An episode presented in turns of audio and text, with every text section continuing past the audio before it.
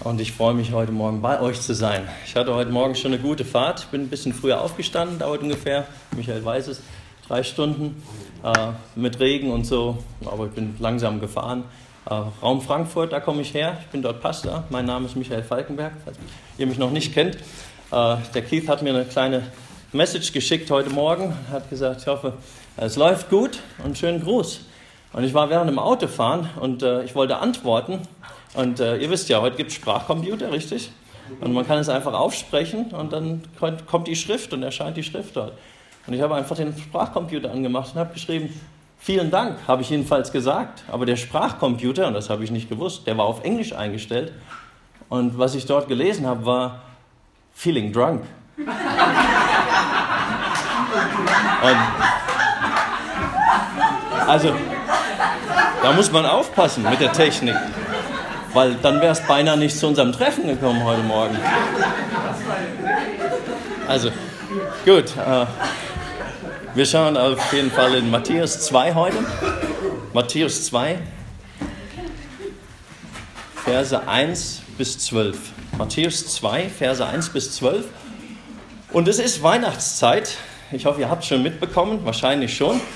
Ähm, das ist die Zeit, wo sich die Gänse untereinander fragen, glaubst du an eine Zeit nach Weihnachten? Glaubst du an ein Leben nach Weihnachten? Ähm, das ist Weihnachten, aber manche mögen es, manche nicht. Äh, damals, als ich nicht gläubig war, ich mochte Weihnachten nicht besonders. Ich fand es kitschig. Äh, ich, fand, äh, ich fand das einfach, äh, ja, man versuchte einfach harmonisch zusammenzusitzen und, und irgendwie eine Harmonie zu schaffen, die sonst nie da war. Ich, ich fand es nicht so besonders toll als Kind. Aber als ich gläubig wurde, da fand ich es toll. Und heute finde ich Weihnachten richtig gut. Und äh, selbst die Zeit vor Weihnachten nutze ich immer, um auch diese äh, Weihnachtstexte in der Bibel hervorzunehmen und äh, einfach darüber zu reden. Und äh, ich weiß nicht, ob ihr schon alle Geschenke habt. Jeder ist so ein bisschen anders. Manche machen es auf dem letzten Drücker wie ich. Ähm, wie der eine, die, der in die Postfiliale kam und er hat gesagt, äh, geben Sie mir eine Briefmarke, verpacken Sie es als Weihnachtsgeschenk und machen Sie bitte den Preis ab. Also ähm, manche Leute sind schon großzügiger.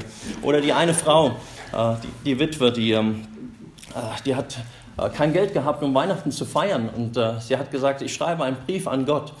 Und ich bitte ihm einfach um 100 Euro. Und äh, sie hat ihren Brief verfasst und sie wusste nicht genau, was sie draufschreiben soll. Sie hat natürlich Absender draufgeschrieben und dann die Adresse und äh, dann hat sie gesagt, naja, einfach Gott, an Gott, äh, Abteilung Finanzen. Und äh, die Post wusste natürlich nicht, wohin mit dem. Und dann landete es beim Finanzamt. Und äh, das Finanzamt war so gerührt von diesem Brief, dass sie äh, einfach zusammengelegt haben. Und sie haben 70 Euro zusammengelegt und ähm, haben der Frau einen netten Brief geschrieben mit den 70 Euro und äh, haben dann obendrauf geschrieben, ja, schönen Gruß von Gott vom Finanzamt. Und die Frau öffnet diesen Brief und sieht, sieht die 70 Euro und freut sich sehr und fängt, sich, fängt gleich an, einen Dankesbrief zu schreiben und schreibt, lieber Gott, vielen Dank äh, für das Geld, aber bitte das nächste Mal doch nicht übers Finanzamt. Die haben gleich 30 Euro einbezogen. Also, war natürlich nicht wirklich, aber. Also jeder hat so ein bisschen andere Gewohnheit bei Weihnachten. Und äh, diese, diese Männer, die, äh, von denen wir heute hören, äh, die hatten wirklich, die hatten wirklich ein großzügiges Herz und die hatten ihre Geschenke vorbereitet und sie kamen von fern, um an Weihnachten etwas zu schenken. Und davon lesen wir jetzt in Matthäus Kapitel 2, 1 bis 13. Habt ihr äh, die Tradition aufzustehen? Dann bitte ich euch aufzustehen. Matthäus 2, 1 bis 13.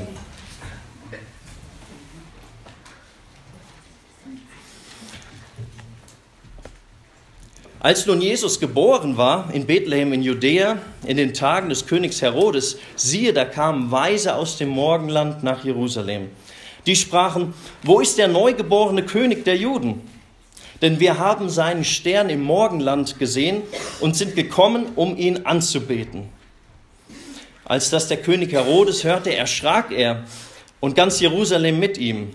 Und er rief alle obersten Priester und Schriftgelehrten des Volkes zusammen und er fragte von ihnen, wo der Christus geboren werden sollte. Sie aber sagten ihm, in Bethlehem, in Judäa, denn so steht es geschrieben durch den Propheten.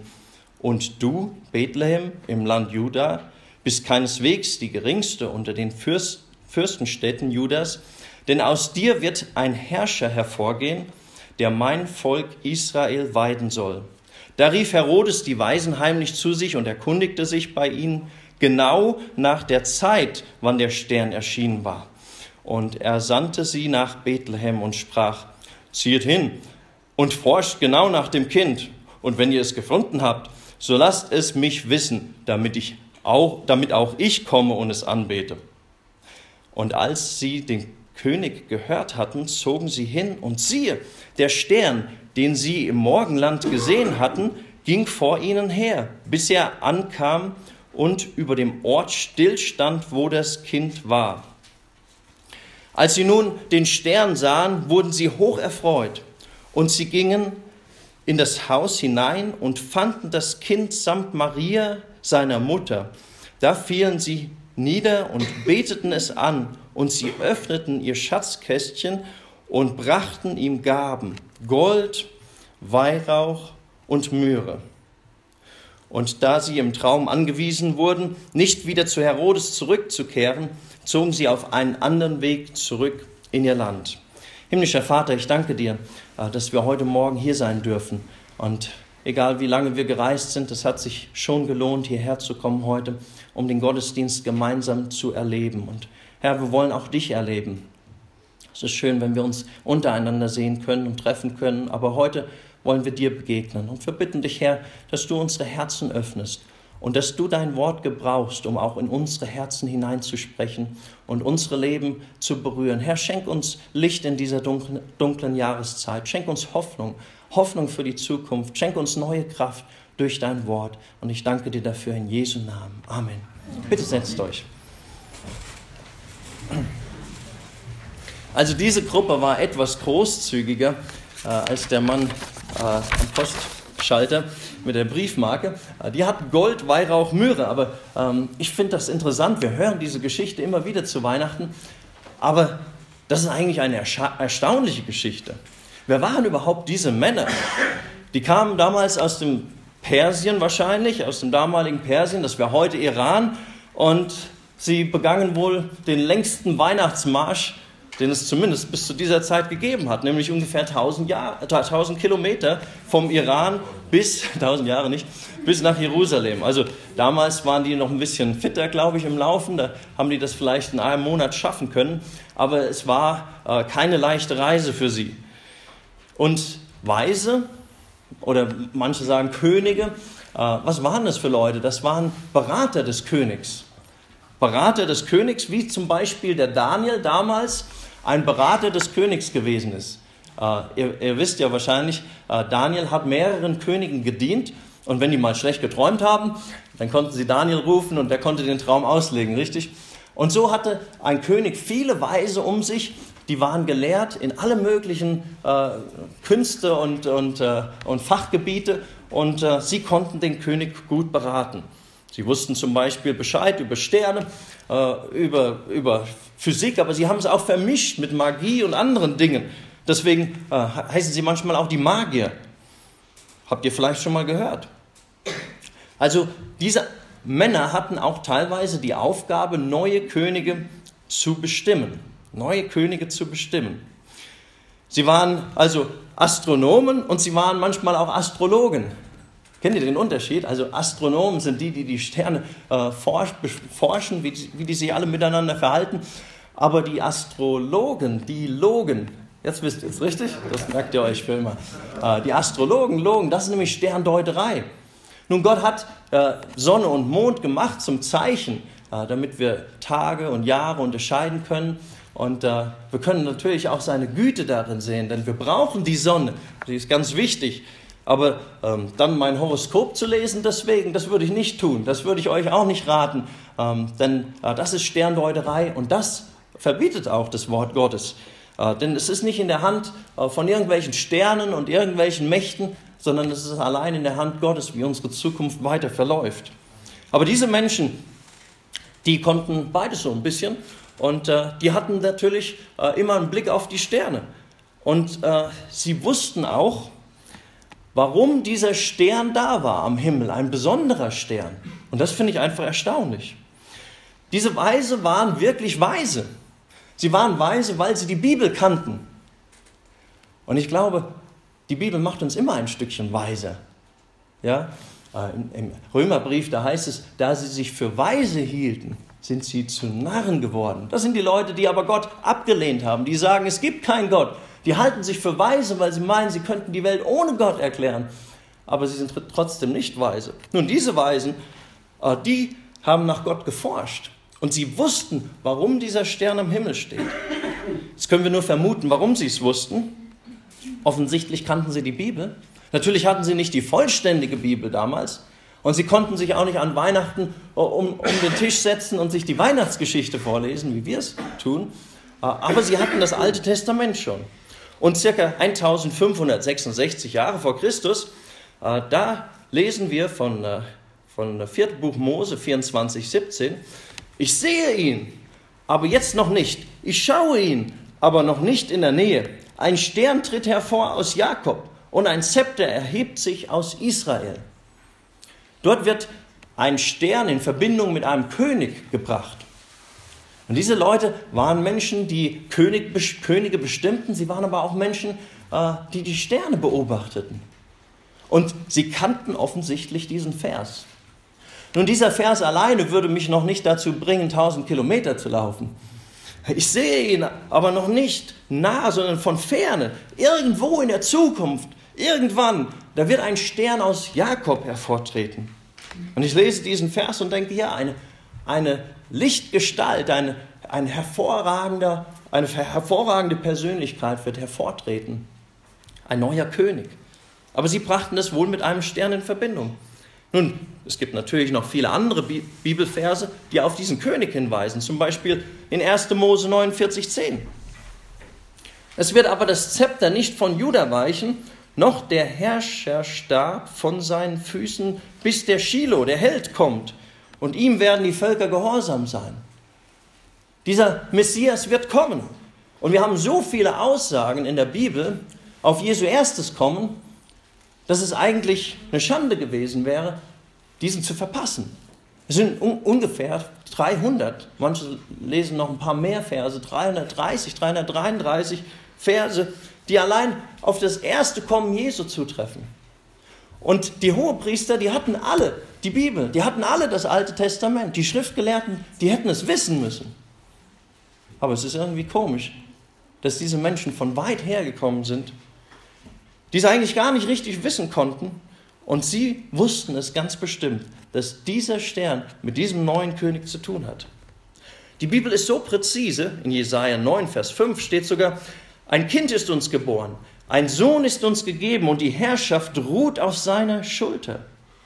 Und man nennt seinen Namen wunderbarer Ratgeber, starker Gott, Ewigvater, Friedefürst. Auch diesen Vers hätten sie damals schon lesen können. Und was hätte ihnen dieser Vers gesagt? Wahrscheinlich haben sie ihn gelesen. Nun, ein Kind ist geboren. Und wenn es ein Menschenkind ist, dann ist es ein Mensch. Also wenn wir Kinder kriegen, kriegen wir Menschen. Leute fragen immer, was ist es? Es ist ein Mensch. Kein Elefant, keine Katze, kein Hund. Es ist ein Mensch. Aber wenn hier steht, er heißt wunderbarer Ratgeber, starker Gott, ewig Vater, dann ist er Gott. Starker Gott, das ist der Name Gottes, der starke Gott. Und ewig Vater, das kann nur einer sein. Nur einer kann ewig sein. Und ich kann mir vorstellen, wie sie über solche Verse gekrübelt haben. Da kommt ein Kind auf die Welt, der ist Mensch, aber der heißt Gott. Wie kann das sein? Und sie lesen Verse wie Immanuel, Gott mit uns. Und diese Weisen wussten wahrscheinlich, dass dieser König ein ganz besonderer König ist. Er wird schon als König geboren. Die Weisen waren weise, weil sie wussten, worum es bei Weihnachten geht. Wisst ihr, im Radio haben sie eine Umfrage ähm, bekannt gegeben, dass nur 8% der Deutschen Weihnachten bewusst mit ihrem Glauben verbinden. Die kennen ihre Bibel nicht richtig, oder? Wenn sie die Bibel lesen würde, würden, dann würden sie anders denken über Weihnachten, dann würden sie anders denken über Jesus weil die Bibel so faszinierend ist. Sie macht Aussagen tausende Jahre voraus. Und dann sehen wir, wie diese Aussagen genau zutreffen. Diese Aussagen sind so erstaunlich, dass die Kritiker sagen, sie wurden im Nachhinein geschrieben, bis sie dann Schriftrollen finden, äh, die eben auf die Zeit da zutreffen und, und sagen, nein, das kann gar nicht vorher, das kann gar nicht im Nachhinein geschrieben worden sein, sondern äh, das, das wurde tatsächlich zu dieser Zeit geschrieben. Das gibt es in keiner anderen Religion. Das gibt es nicht in der Philosophie, das gibt es in keinem, in, in keinem anderen Buch, so wie in der Bibel. Solche genauen, präzisen Aussagen, die dann wirklich zutreffen. Und die Weisen wussten Bescheid. Und wenn wir Weise sind, dann kennen wir unsere Bibel und wir wissen, was Gottes Handeln ist. Die Weisen waren weise, weil sie wussten, worum es bei Weihnachten geht. Sie sprachen, wo ist der neugeborene König der Juden? Denn wir haben seinen Stern im Morgenland gesehen und sind gekommen, um ihn anzubeten. Sie wussten, Gott wurde Mensch. Gott wurde so klein, dass man ihn sehen kann. Und er wurde so, dass man ihn sogar anfassen kann. Bei dieser Umfrage fragten sie Kinder von sechs bis zwölf Jahren und es ergab, ein Drittel wussten nicht die Antwort, warum sie Weihnachten feiern. Manche sagten, weil der Winter beginnt, weil der Weihnachtsmann kommt, weil Ferien sind und Oma kommt. Und einer brachte es auf die Spitze, der hat gesagt, weil der Weihnachtsmann an diesem Tag gestorben ist. Oder weil die Geschäfte mehr Geld brauchen. Aber das ist traurig, dass unsere Gesellschaft nicht mehr weiß, warum wir eigentlich Weihnachten feiern. Und daher diese Weihnachtsfeiern, richtig? Die ihren, ihren Zweck verlieren, weil sie nicht wissen, worum es eigentlich bei Weihnachten geht. Für den, der Jesus nicht kennt, bleibt eben nur dieser Weihnachtskitsch, wie ich es als Kind erlebt habe. Aber Gott kam, um dich zu erlösen. Das ist, das ist geschehen an Weihnachten. Gott zerbrach die Fesseln, die Wand zwischen uns und kam in unsere Dimension. Er reihte sich in die Reihe der Sünder ein bei der Taufe und er war selbst ohne Sünde. Und er litt alles, was du leidest. Und er starb für deine Sünden, dass er dich erlösen kann. Die Hände, die die Welt geschaffen haben, die hingen dann und wurden durchbohrt am Kreuz. Und er kam willentlich an Weihnachten für dich. Weißt du, er weiß genau, wie es dir geht heute. Und er weiß genau, was du brauchst. Und er wusste es auch damals. Deswegen ist er gekommen. Denn das Erste, was wir brauchen, ist die Vergebung und die Versöhnung mit Gott. Deswegen waren die Weisen weise, weil sie eben wussten, worum es bei Weihnachten geht. Aber die Weisen waren auch weise, weil sie die richtigen Prioritäten gesetzt hatten. Sie haben die richtigen Prioritäten gehabt. Denn wer hieß denn Jesus sonst willkommen in Jerusalem? Der Herodes kam nicht nach Bethlehem. Die, die Priester kamen nicht nach Bethlehem. Die Pharisäer kamen nicht nach Bethlehem. Und viele vom Volk kamen nicht nach Bethlehem, sondern nur Einzelne kamen nach Bethlehem. Zum Beispiel die Hirten. Und die waren sowieso in der Gegend. Aber dann kam diese Engelsgestalt und, und sie waren gehorsam und sie suchten dieses Kind. Nun, es waren nur wenige, die den Messias wirklich suchten, obwohl in der damaligen Zeit wirklich äh, die Menschen eine Erwartungshaltung hatten, dass der Messias bald kommt. Aber offensichtlich hatten sie nicht danach gelebt. Denn es musste sogar ein Vorläufer vorhergehen, der Johannes der Täufer, der die Wege erstmal gerade macht, damit sie überhaupt erkennen, wer dieser Messias sein wird und dass er jetzt unter uns sein wird. Johannes der Täufer kam und er hat gepredigt, der Messias wird kommen und er ist vor der Tür, macht eure Herzen bereit, um ihn aufzunehmen. Aber eben nur wenige waren bereit. Diese Weisen waren weise, weil sie bereit waren. Sie suchten den Heiland und sie ließen sich was kosten. Eben diese 1000 Kilometer Fußmarsch und, und diese diesen Monat, monatelange Reise. Sie hatten eben Sehnsucht nach mehr. Mir ging es auch so. Ich habe Sehnsucht nach mehr gehabt. Ich wollte mehr als nur essen, trinken, arbeiten, schlafen und dann wieder von vorne essen, trinken, arbeiten, schlafen. Und viele Leute sind in dieser Mühle und, und ich auch. Und ich wäre allein in dieser Mühle, wenn ich nicht wüsste, ah, da ist noch mehr, da ist noch mehr. Und diese, diese Weisen, die wussten, es muss noch mehr da sein und sie hatten Sehnsucht danach. Stellt euch vor, die hatten das ganze Wissen der damaligen antiken Welt, von diesem, von, diesem, von diesem großen Königreich damals. Und dennoch Sie waren nicht zufrieden. Sie hatten bestimmt ihre Religion, aber sie waren nicht zufrieden damit. Sie sagten, da muss mehr sein. Deswegen sind die Hirten vom Feld nach Bethlehem gekommen, wegen der Sehnsucht. Und wegen der Sehnsucht, ja, deswegen ist auch Zachäus dann auf den Maulbeerbaum geklettert. Er wollte Jesus sehen. Er hatte Sehnsucht. Deshalb, deshalb ist auch der Kämmerer aus Äthiopien gekommen und hat sich in Jerusalem eine Schriftrolle gekauft, weil er hatte diese Sehnsucht. Da muss noch mehr sein. Deshalb ist auch Nikodemus nachts zu Jesus gekommen, obwohl er den Spott seiner Kollegen sicher kannte, wenn er das tun würde. Und deswegen sind wir auch heute hier, weil wir wissen, da ist noch mehr.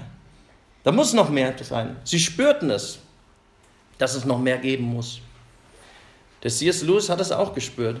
Und er hat den Satz formuliert, wenn wir in uns selbst ein Bedürfnis entdecken, das durch nichts in dieser Welt gestillt werden kann, dann können wir daraus schließen, dass wir für eine andere Welt erschaffen sind. Nämlich eben nach einer Beziehung mit unserem Schöpfer, die verloren gegangen ist. Wusstet ihr, jedes Jahr, wenn die Wildgänse über Deutschland fliegen, werden die Hausgänse nervös. Die sitzen da im Garten oder im Stall, wo auch immer sie sind, und, und sie merken, irgendwas geht vor sich. Irgendwie ist Reisezeit. Irgendwie ist da noch mehr da draußen.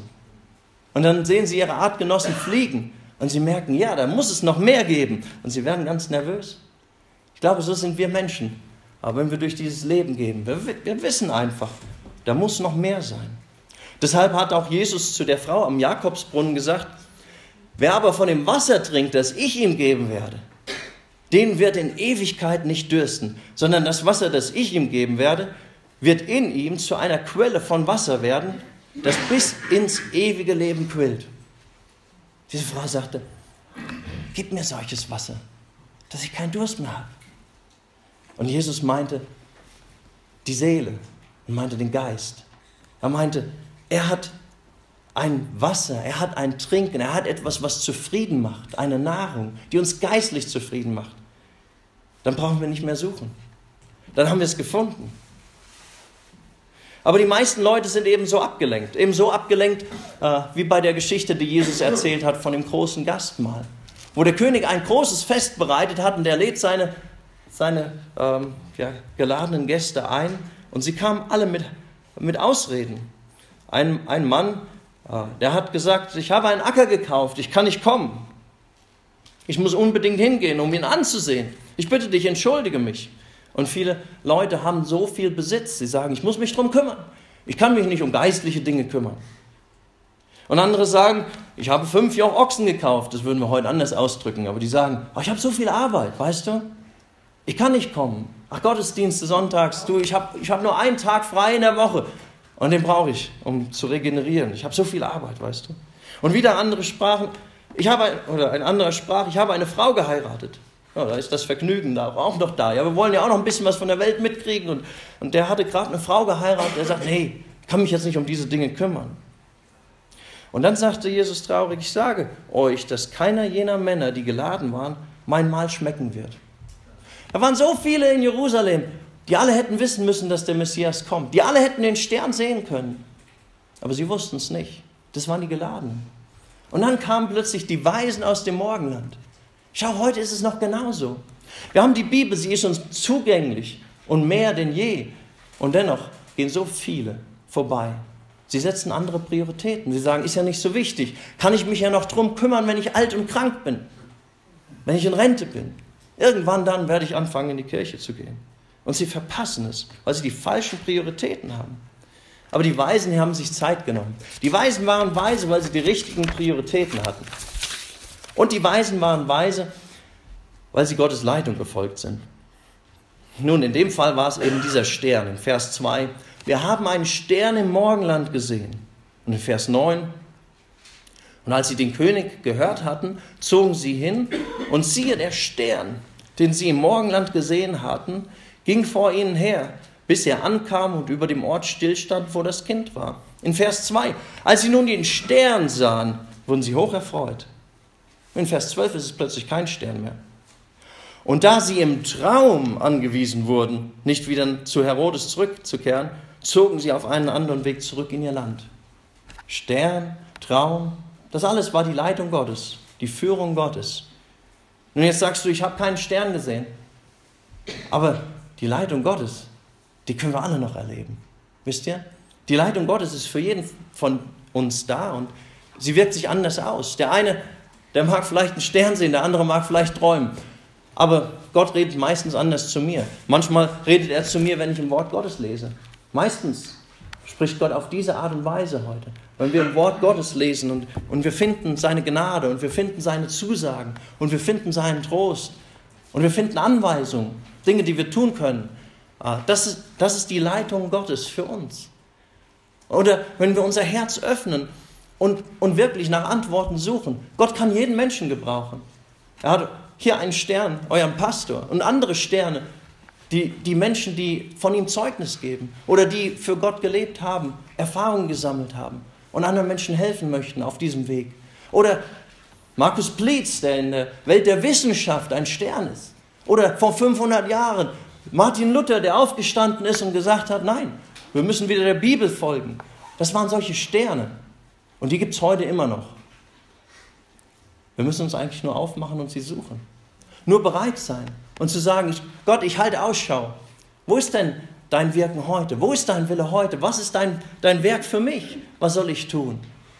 Die Weisen waren weise, weil sie Gottes Leitung gefolgt sind.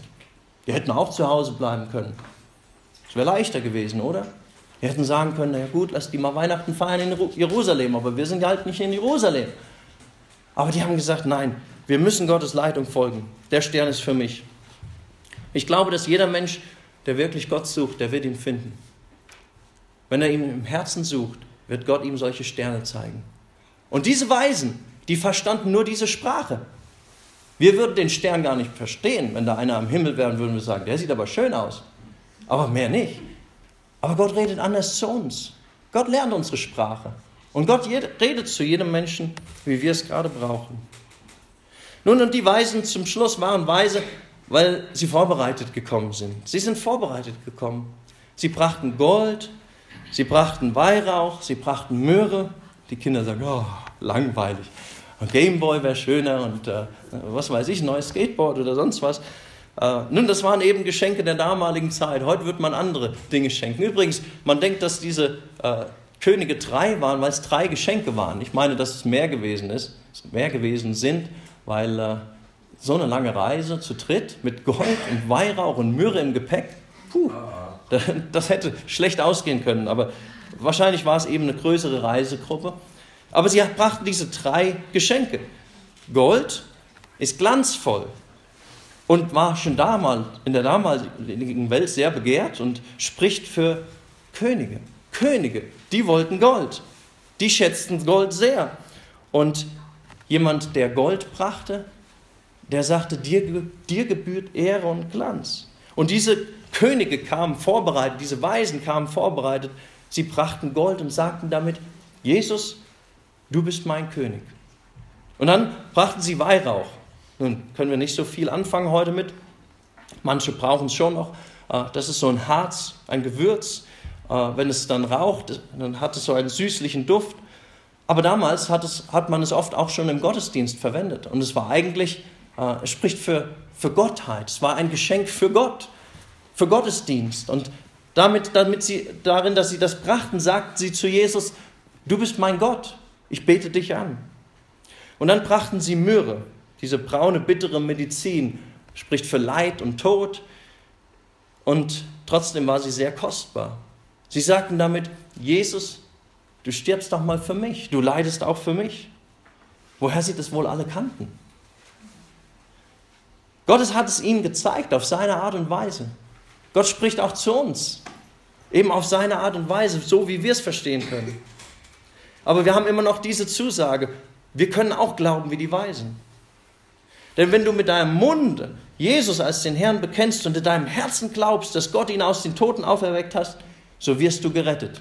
Und ich glaube, die Könige, die Weisen, wie auch immer du sie nennen magst, äh, sie haben Jesus gefunden und waren erlöst. Sie haben diese Geschenke gebracht. Heute würde man vielleicht eine Uhr schenken, eine Taschenlampe, Fotoapparat äh, und kostbare Sachen und sagen, das, das möchten wir dir schenken, weil du uns kostbar bist. Und schau, diese Könige, wenn die gezweifelt hätten, ob Jesus wirklich der Richtige ist, sie hätten ihre Geschenke nicht dort abgelegt. Oder? Dann hätten sie gesagt, nun, das ist ja schön, aber der Stern, ich weiß nicht, vielleicht sind es auch eine, wir gehen mal in die Nachbarschaft, da sind noch andere Kinder. Aber das haben sie nicht gemacht, sondern sie sind bei Jesus geblieben, sie wussten innerlich, das ist der Richtige und sie, sie sind nicht mehr auf der Suche gewesen. Sie haben ihre Geschenke abgeladen und sie waren happy und sind nach Hause gefahren, gelaufen. Ich glaube, wenn wir Jesus gefunden haben, dann brauchen wir nicht mehr suchen. Und Jesus kann uns diese innere Sicherheit geben. Vielleicht bist du heute am Zweifeln, vielleicht hast du eine Ungewissheit in deinem Herzen, vielleicht ist da noch ein Fragezeichen bei dir. Du weißt nicht genau, ist Jesus der Richtige? Es sind ja so viele Religionen da draußen und so viele Ansichten. Schau, Jesus kann dir wirklich Klarheit geben. Und er kann dich dazu bringen, dass du ganz gewiss bist, dass du bei ihm richtig bist. Und dann, wenn du angekommen bist, dann hat einfach alle deine Geschenke ab. Und ich weiß, Jesus ist das größte Geschenk. Gott hat uns beschenkt an Weihnachten. Er ist das größte Geschenk. Aber viele Menschen haben sich Gedanken gemacht und haben gesagt, was kann ich Jesus zurückschenken? Die Weisen brachten eben Gold, Weihrauch und Myrrhe. Und der Paul Gerhard, der hat es so formuliert. Ich stehe an deiner Krippe hier, o Jesus, du mein Leben. Ich komme und bring und schenke dir, was du mir hast gegeben. Nimm hin, es ist mein Geist und Sinn, Herz, Seele und Mut. Nimm alles hin und lass dir es wohlgefallen. Das schönste Geschenk, was du an Weihnachten machen kannst, ist, wenn du dich Gott schenkst. Wie wäre es diese Weihnachten? Gott sagen, ich bringe dir keine, keine Geschenke wie Gold, Weihrauch und Myrrhe oder Fotoapparat und Gameboy, aber ich möchte dir, ich möchte dir mich selbst bringen. Und mein Leben soll jetzt dir sein. Du bist mein König. Und vielleicht an Weihnachten wird es sein, dass er der neugeborene König in deinem Leben sein wird. Ich bete noch zum Schluss.